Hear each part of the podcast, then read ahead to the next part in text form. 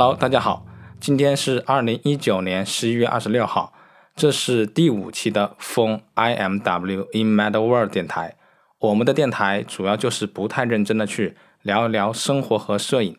大部分就是聊聊天。如果大家有什么问题或者要联系我们的话，欢迎关注公众号，搜索 IMW 风疯子的疯，或者发邮件给 x 就是叉 at in Mad World。点 com 都可以，或者通过一个啊简单的网址 i m w radio 点 com 关注我们。我们的播客也可以在网易云音乐和喜马拉雅上面去搜索去收听。好，今天在这里要去跟大家去聊一聊的，就是啊，其实之前有很多人去私信问过我，因为呃早期的时候有一个就是 B 站的摄影师去讲肖像权这样一个问题。而且在最早的时候是，呃，有一个新闻说是有一个大学生去拍一个呃水果摊的人吧，还是怎么样的，然后那个人不想让他去拍，然后就那个大学生说这个是一个艺术创作，然后两个人就打起来了，然后就被就送到公安局去了。那么这件事情在 B 站上面就发酵了有一段时间啊，所以有人去发私信去问我这样一个问题。但是我自己一直没有去回应，主要还是因为呃我最近生病，所以没怎么去做视频，呃，但是这件事情我自己其实是有自己的看法的，而且我自己在有一段时间内其实是想去说，去总结这个问题，但是呃各种原因吧，就是没有去说这件事情。那么今天在这一期的一个呃节目里面呢，就在这里去给大家去分享一下。我对街拍肖像权的一个看法，以及就是所有的你想了解的事情啊，因为这个东西我准备了有一段时间，所以我相信能够啊覆盖啊很大一方面的关于这样的一个问题。那么啊，我们在正式进入去聊街拍肖像权这个问题啊，我觉得首先需要去了解一个事情，就是违法。就违法这个词你是怎么去看的？因为我觉得其实很多人，包括摄影师本身也是，呃，对法律其实是不是那么的了解的。所以从这个角度来说的话，很多人一听到街拍啊，肖像权可能会违法，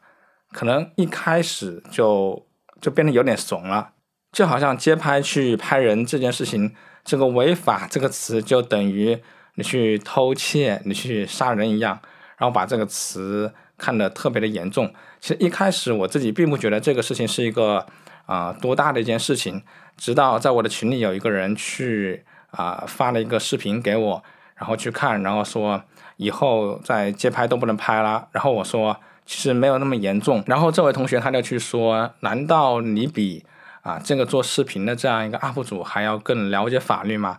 然后这样的一句话，其实就是让我觉得。啊，内心非常的就是一紧，所以我就就是呃非常完整的去跟他讨论了这个啊街拍肖像权的问题。那么就回到刚才的问题，就是说违法这个词你是怎么去看的？就是其实，在啊我们国家包括世界上很多的国家都是有啊民事刑事的一个区分的。就是你是不是认为你在街头去拍人脸，然后别人说你侵犯了肖像权，就是拉着你过去去枪毙？或者是会有公安部门去呃找到你，然后啊关押十几天啊，我觉得这样的问题其实是呃一个需要去思考的问题。至少从我的角度来看，呃街拍去拍人脸，它并不涉及到要到呃枪毙的程度，就是没有必要因为听到了这样一个消息，然后我们就啊瑟瑟发抖，然后就不去进行摄影活动这样一件事情。但是如果说我要给这个节目就这一期去下一个定论的话，呃，我觉得肯定是我要去承认，呃，街拍去啊拍人脸，包括很多人知道我是有啊布鲁斯· l d 那样的去用闪光灯去拍，那么我必须得承认这个事情在一定程度上面肯定会侵犯别人的啊隐私。从另外一个层面来说的话，啊，如果有人这样去拍我。并且拿闪光灯拍我的话，如果我是不了解的摄影的话，我肯定也会觉得这件事情是一个呃很扯淡的事情，而且是啊非常侵犯的一件事情。但是从另外一个角度来说，我觉得啊更重要的是，我们要知道这件事情实际上是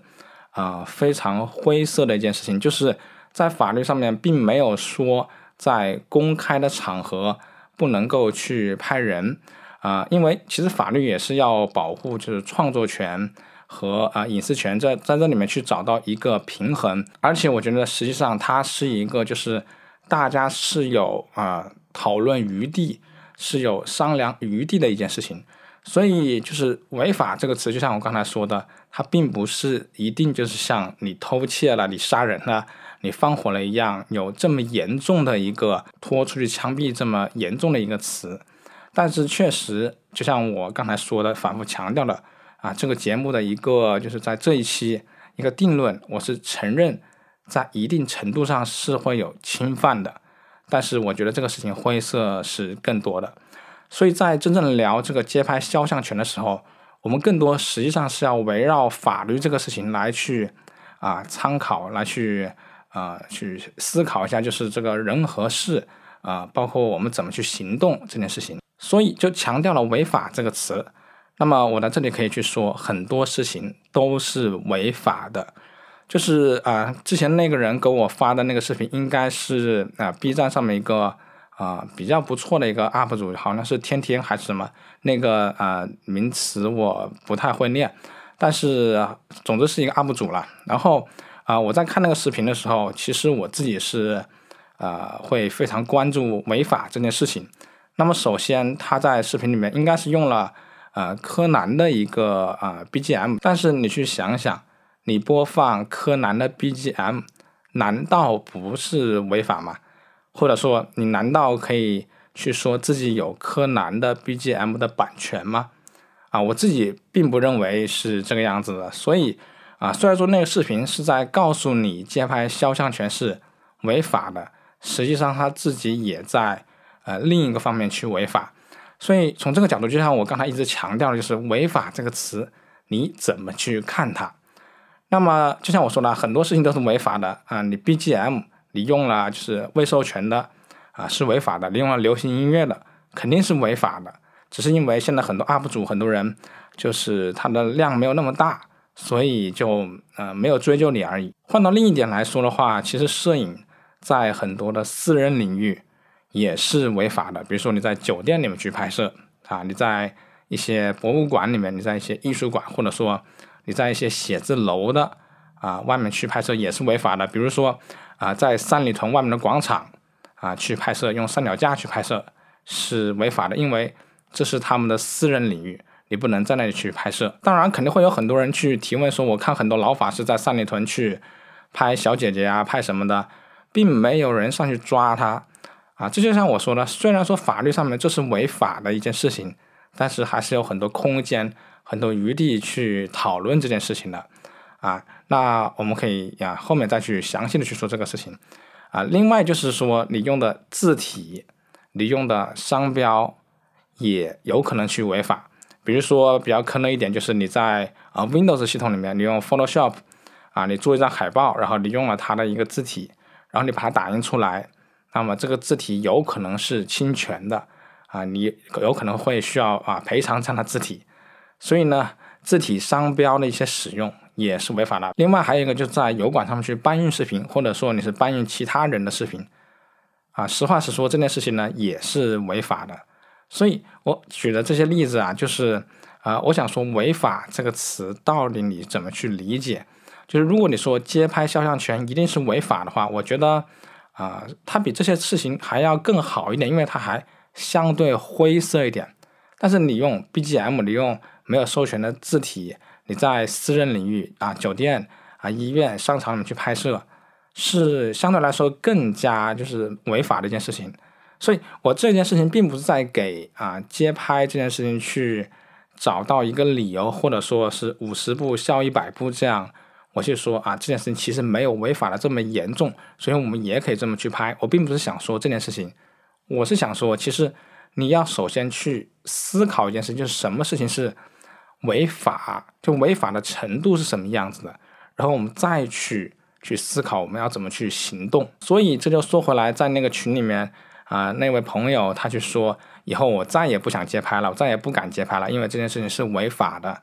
啊，我只是想说，其实你做的很多事情都是违法的，只是没有人追究你。你自己做视频，你用了啊未授权的字体，你用了未授权的音乐，都是违法的。它并不比你街拍的违法要更轻，它甚至可能还要更重，需要赔更多的钱。如果说因为这个样子违法，所以我们什么都不做的话，我觉得这就是因噎废食啊。我觉得更好的一件事情就是我们要了解怎么样去啊不违法的去完成事情。比如说我自己的。啊，我的 vlog 里面大部分的音乐都是我购买的，啊，大部分的图呢也是我能够买就去买的。所以从这个角度来说的话，你要了解去怎么避免，去正面的去面对它，我觉得是重要的，而不是说一旦我们听到了违法这两个字，我们就自己先去放弃了。其实，在读到那个新闻的时候，我自己觉得还是有一点就是。呃，很无奈的一种感觉，就是可能是大学生吧，刚毕业，就是也不懂人情。嗯，我觉得如果说别人不喜欢的话，他骂你的话，我觉得该删就删就可以了。我觉得完全没有必要去坚持说这是我的艺术。我觉得最重要的是你的一个态度，让别人感受到比较好。其实我之前去拍摄的时候呢，也会有人去说，呃，你拍我了，我想让他删掉。然后我跟他说了，我是一个艺术家，我是一个摄影师。我现在啊，收集一些人像啊什么之类的，然后有人就跟你聊聊到就是感觉比较不错的时候，他就允许你去保留他的这个肖像，然后甚至还会给你去留下他的联系方式啊，因为可能你你去跟他说以后可能会有一些比赛啊或者展，如果用了他的照片的话，可能会联系他，他其实很多时候是会就是呃很乐意去配合你的啊，甚至说我自己还啊带了名片。和一些钱，就是如果真的有的人他非常在乎这个事情，而且我觉得这个照片是一个非常好的照片的话，我说这张照片是一个啊，我觉得不错的照片，所以我希望啊，我能够去跟你啊建立更长期的合作。所以我觉得这个很多时候就是啊，可能大学生他啊太过于简单，太过于激烈的去说啊，这就是我的艺术，所以你不能干涉我的创作。所以我觉得这是一个让人觉得你看有一点崩溃的事情，就是。其实情商也是非常重要的，在这里讲两个例子吧。就之前我去香港玩的时候，啊，我在外面去拍摄，然后拍到有一个人去啊邮递员去去送快递，然后当时他看到我在拍他了之后，他就跟我说，他说啊，我不想让你拍我，啊，我也不喜欢被拍，然后我就说行，那我就把这个删掉。他还特别不放心，他还真的是来我的机器上面去检查，然后我真的去删掉了。然后他看了之后呢，我也跟他说啊，不好意思啊，我就只是喜欢啊这里的一个景色，这里的人文。然后他就也没说什么，他就走了。所以我觉得这个时候，其实你的操作、你的情商、你的啊所有的面对社会的方法是很重要的啊。就像我说的，就是啊，你没有必要去跟这个人说我这是一定是我的艺术，删了我的艺术，生命就会死了一样啊。我觉得这个是一个可进可退的一件事情。那么另外一件事情呢，就是我过年的时候我回家啊，在武汉啊去拍一些街景的时候啊，这个事情其实是会更搞笑的一件事情，就是啊我在我的自己的小区拍我自己的楼房，然后我背后的有一个武汉的大妈就在那里去骂我，然后他说你在拍什么东西？你是侵犯了啊我我反正我没有侵犯他的隐私权，也没有侵犯他的肖像权，他可能会觉得啊我在。呃，这个小区我是一个陌生人，我在到处瞎拍，而且当时是大过年的呢，所以他就会觉得这个事情感觉比较的惊悚，而且其实有很多就是我并不是带有鄙视的意味啊，啊，就是可能条件不是很好的人，对于这些拍摄他这件事情其实是啊非常注意的，非常在意的，但是这件事情我的处理就非常简单，就是啊，因为我被他莫名其妙的骂了嘛，然后我就骂回去了。我就跟他在呃大街上面去吵这个事情，就大过年的，然后他就说大年三十的你在这瞎拍什么？我说我想拍什么就拍什么，这是我的家。他说你家住在哪里？我说我家就住在这哪一栋哪一栋哪一栋。然后我们就吵吵，但是其实是没有必要跟啊啊大妈去吵的。然后我就边吵我就边走，然后他觉得也其实没有什么意思，他就嚷着嚷着就这件事情就散掉了。然后当时我媳妇儿还跟我说，就是原来有人说你拍摄她的时候啊不太好，你还就是非常就是好了道歉，然后删照片或者什么之类的。但是这个大妈的时候，让她也很震惊，就是让我媳妇儿很震惊。我会跟她对骂，这就是我想说的就是事情，就是嗯，其实你在街拍中，你跟人的沟通其实并没有一个，就是怎么说，就是一个死的一个规律在那里。不是说你什么人是可以骂，什么人是可以打，什么人是可以跑的。我只是想说，其实这位大学生在真正的处理啊重要的事情的时候，可能是没有经验，也可能就是情商不够高。他把一个本来是可以双赢的事情，就像我说的，你可以跟他说你是个艺术家，你是一个摄影师，甚至你说，如果你真的非常在意自己的艺术作品的话，你可以给他五十块钱，或者跟他有更深的交流，留下他的电话号码。如果说以后你在网上去用了，或者在比赛里面去用了，你会第一时间联系他，给他有分成。这是我觉得，如果你真的非常非常在乎，而且你觉得你拍的这张照片非常非常的好，啊，你觉得这个结果是对你来说是非常重要的。我觉得花一点钱是完全没有问题的，相当于你把一个街拍的被摄当成你的一个艺术的合作方，我觉得都是一个啊很简单、很容易去解决的问题。所有的事情都没有必要去啊做最差的选择，然后得到一个最差的结果。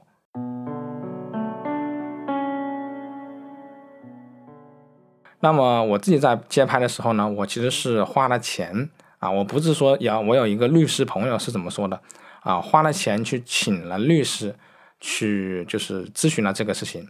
那么啊啊，街拍摄影呢这件事情呢，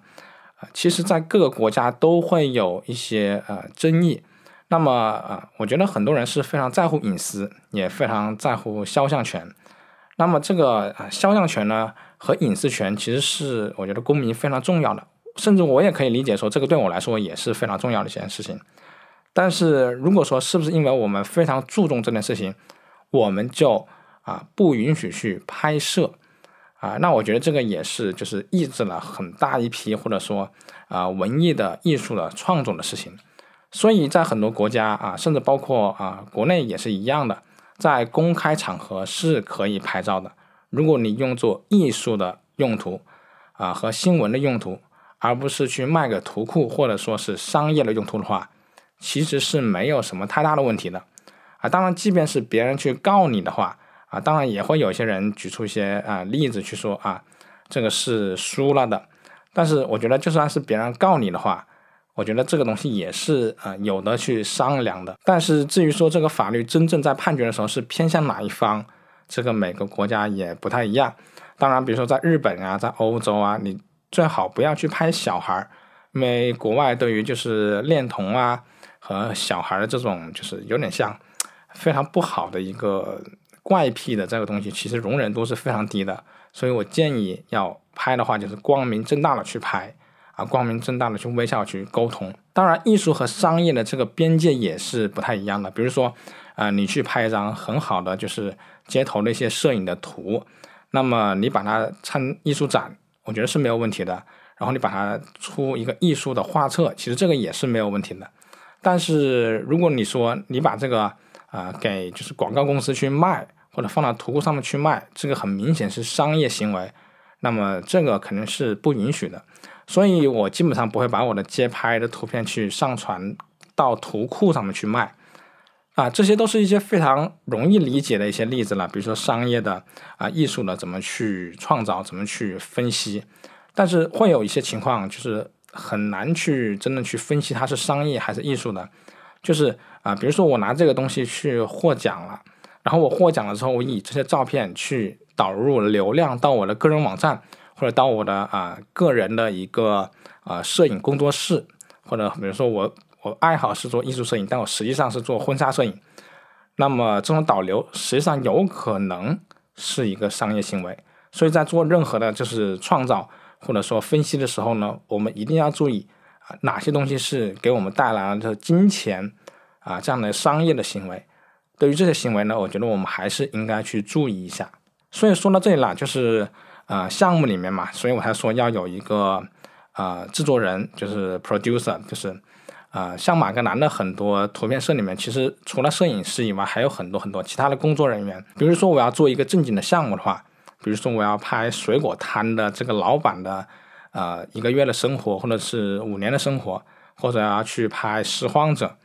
啊，所以才需要有一个就是 producer 啊，就是制作人，他去跟这些人沟通好。啊，跟价格谈好，我觉得这些价格绝对不是去收买的价格，而是你要去做一个项目的一个价格。啊，你怎么去让这些人受益？然后你怎么去深入的挖掘到啊某些社会现象？我觉得你做这个项目的时候，你需要好好的去沟通，然后好好的把这些人当成一个人，而不是说你创作的一个工具来去使用。所以我觉得这个是非常非常重要的一件事情，就是你要怎么去沟通。这是真正做一个商业纪实项目的时候，这个团队里面不仅仅只有摄影师一个人啊，当然啊，制作人和摄影师或者说一些后期呀、分发呃之类的都可能是你一个人。但是我想说的是，这个角色啊不一定是一个角色，所以你做正经的项目的时候呢，你要考虑到一些法律风险，你肯定要有不同的角色去进行不同的沟通。还有一些啊金钱方面的东西，我觉得这些东西要去谈好，而不是说我要做一个就拾荒者的一个社会项目，我去没有跟他沟通好，就是进去偷拍他，我觉得这些东西也都是啊要不得的吧。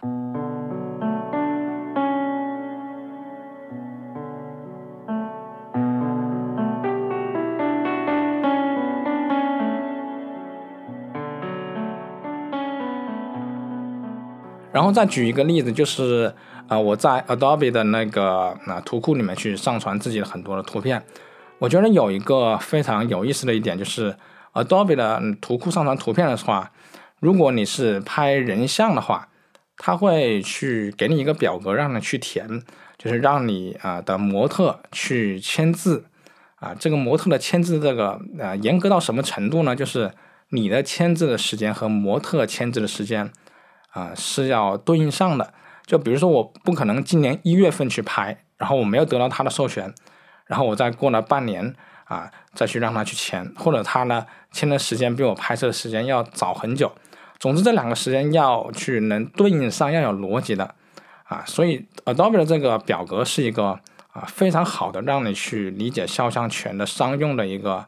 呃东西。它里面有很多的条件条款，你去看的话，你就会发现。其实有很多东西是违法的，就像我刚才说的，违法取决于你怎么看。很多人觉得可能我在街拍里面去拍了人，我擅自使用它去卖图库是违法的。但是实际上有一点非常重要的是，这个模特他实际上是包括你的爱人，包括你的朋友，包括你的父母。也就是说，你拍了自己父母的一张照片，你觉得拍的特别好，然后你把它放到网上或者去进行一些商业行为。如果你父母觉得非常的不爽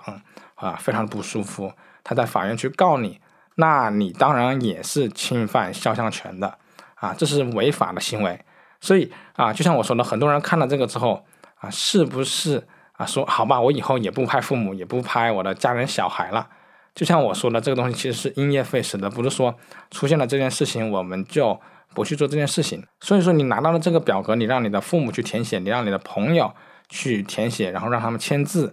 那这个就说明他们是真正的授权于你去使用他们的肖像啊。所以说，Adobe 这个表格其实大家可以去看一看啦。我我会把这个相关的链接去放到啊文本下面去，然后你们可以去看一看啊。所以这件事情我想说的就是，很多事情是你不去看这个条款你是不知道的，甚至说你在啊景点去拍摄啊，很多人就是有的人是正对着你，有的人是背对着你。甚至里面有个条款，我记得是说啊，远远的背对着你的那个人都要去签字，要不然有可能你是其他人看到了这个图片，然后去认出了他，也有可能侵犯他的隐私权。所以我想说的是，在这些条款里面，其实是很多东西是非常确定的、非常严格的。你只要按照他的条件去，就是看自己的照片是否真正的去侵权了。如果真的是侵权了，你就不要用它去进行商业的行为。如果没有的话，你就可以去进行一些商业行为，这些都没有问题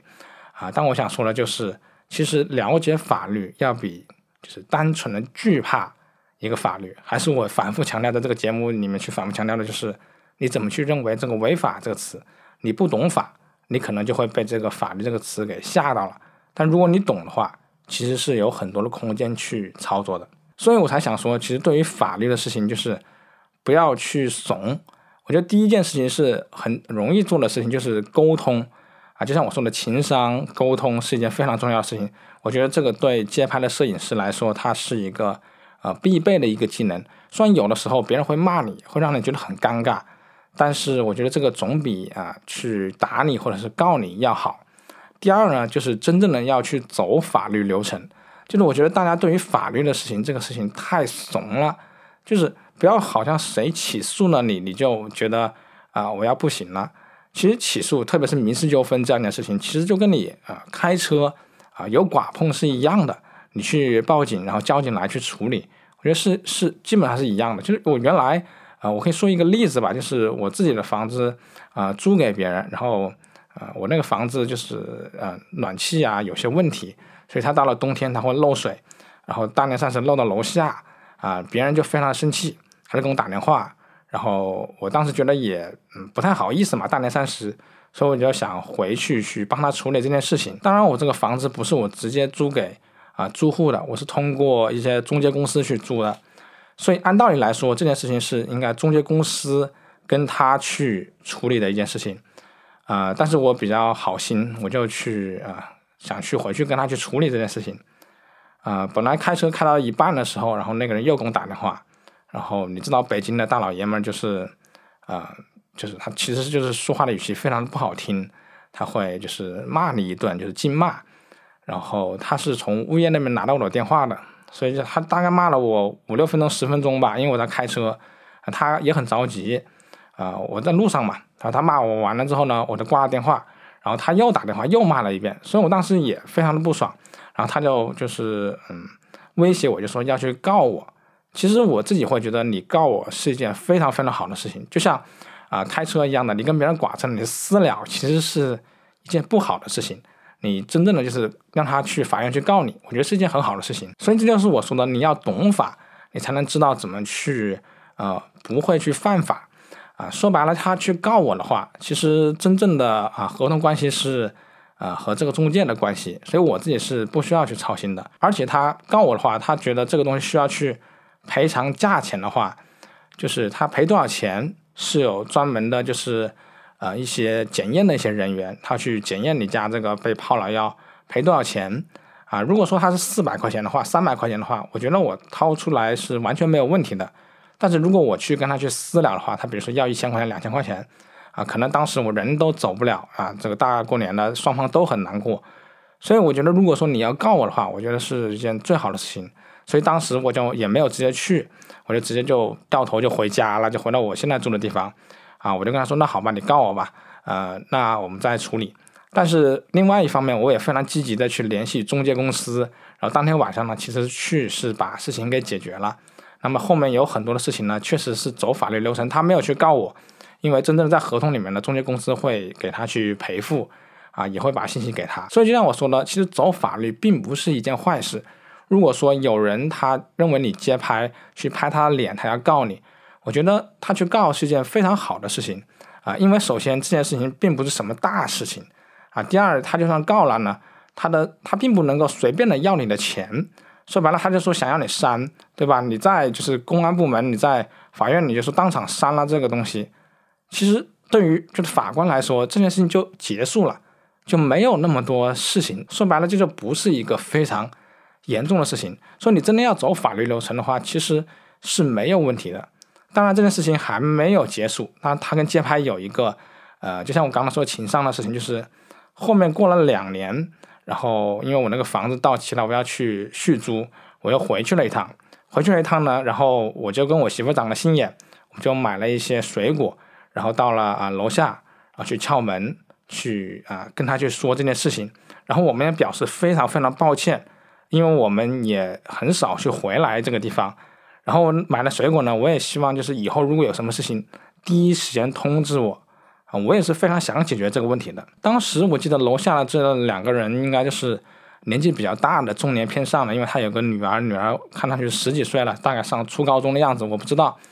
但是人家一看看到我们啊，原来是小孩儿，嗯，就也很不容易，所以这件事情就解决了。就甚至来说，从另外一方面来说，就是说，其实可能两家有了一点小小的友谊。我想说这件事情是什么呢？就是说，其实街拍你在跟别人去拍摄、去沟通的时候，很多时候不是你死我活这件事情，很多时候它可能是一个可以去调节、可以去就是讨论，是有双方让步的空间的。如果说实在、实在、实在不行，他一定是死缠烂打的去。就是要告你，我觉得走法律也是一件非常好的事情。就是他告了你啊，他其实在法律上面他不能够去纠缠你啊。就是我给我的那个啊视频呢，就是看那个视频里面应该天天他就说，如果他就是一个啊北京胡同骗子，他天天缠着你啊，其实，在法律上面呢，他没有啊办法天天缠着你啊，除非他真的是个无赖，他知道你家庭地址了，他天天缠着你。但是你去找律师，律师对律师就好了。所以从这点来说，我其实会觉得美国的这点是非常好的，这律师对律师就好了。开庭你去啊参加一下就可以了啊。这这我我也参加过一些开庭的啊，当然就是另外一些话题了，那不在这个话题里面去说。啊，所以就是说，真正走法律的话，其实就像你在路上开车剐碰一样的，其实是一件更好的事情。我觉得大家是应该需要有一个法治的一个精神。而不是就是都很怂，然后就放弃了这件事情。当然了，遇事情一定要冷静。就像我说的，这个大学生，呃，你跟别人去有这个沟通的话，就如果别人真的是非常非常不爽，他一定就是要打你或者砸你的相机。那么，其实我觉得这个事情从另外一个角度来说，你觉得我拍了你肖像，你觉得多少钱？我觉得一个肖像不可能超过，就是